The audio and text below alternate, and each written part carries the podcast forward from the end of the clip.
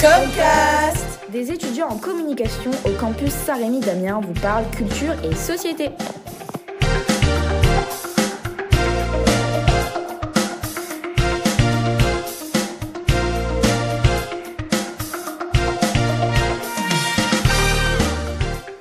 Aujourd'hui, c'est télé. Des jeunes chanteurs talentueux qui ne se connaissent pas, qui vivent ensemble pendant trois mois et qui ont un but commun, être le grand gagnant. Nous parlons bien évidemment du retour de la Star Academy. L'émission a été lancée le 20 octobre 2001 et après sept saisons de succès, la huitième saison avait enregistré des audiences plus faibles et était moins appréciée qu'au début, ce qui a donc entraîné sa disparition. C'est donc après 14 ans d'absence que la Star Academy a fait son grand retour en fin 2022 avec une nouvelle génération pétillante qui a généré une audience inattendue. En effet, 3,8 millions de téléspectateurs devant la finale. Un bilan exceptionnel se félicite TF1. Mais alors, qu'est-ce qui a généré son grand retour? L'émission a refait surface suite à quatre soirées spéciales consacrées aux 20 ans de celle-ci durant l'année 2021. Ce qui a été surprenant, c'est de voir le nombre de personnes attirées grâce à la nostalgie, mais aussi un public plus jeune qui n'était pas né au lancement. Aujourd'hui, nous recevons Julie, 21 ans, étudiante en langue étrangère, qui est une grande fan de la Star Academy, à qui nous allons poser quelques questions. Bonjour Julie. Bonjour. Toi qui regardes la Starac tous les jours, dis-nous pourquoi, qu'est-ce qui te plaît dans cette télé-réalité?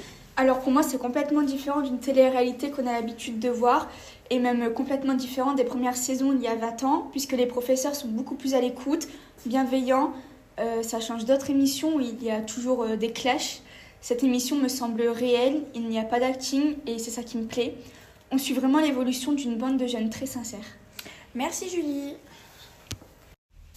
Effectivement, pour parler des professeurs de cette nouvelle année 2023, on parle d'Adeline Tonuti, professeure de chant, Cécile Chaduto officiera comme professeure d'expression scénique et remplacera Laure Basson de l'année 2022. Le professeur de danse Yanis Marshall, pourtant très apprécié par le grand public, cède sa place à Malika Benjeloun. Cette chorégraphe ayant coaché des artistes comme Robbie Williams a déjà travaillé précédemment sur la Star Academy en préparant des numéros de hip-hop pour les célébrités invitées.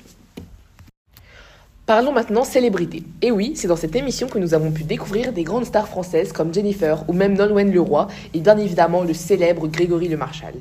Et oui, Jennifer qui a maintenant 20 ans de carrière, 9 albums et 5 millions de disques vendus, en est ici grâce à la Star Academy et elle en est très fière.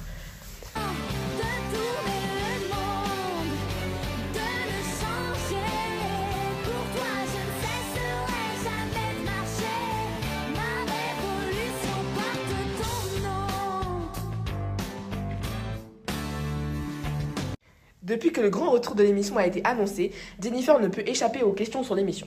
Elle est justement revenue sur son passage dans le programme MCE TV et vous raconte tout de A à Z. Maintenant, parlons de la promo 2023. Depuis octobre, l'émission est de retour sur TF1 tous les soirs à 17h20 et le samedi à 21h pour le Grand Prime.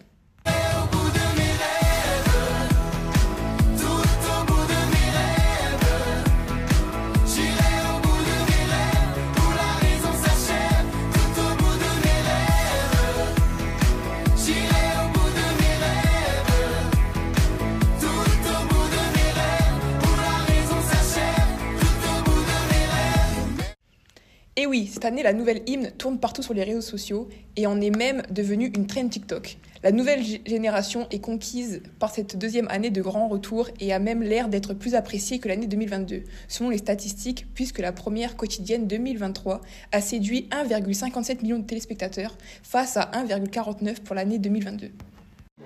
Et voilà, c'est tout pour aujourd'hui. À bientôt dans un nouvel épisode.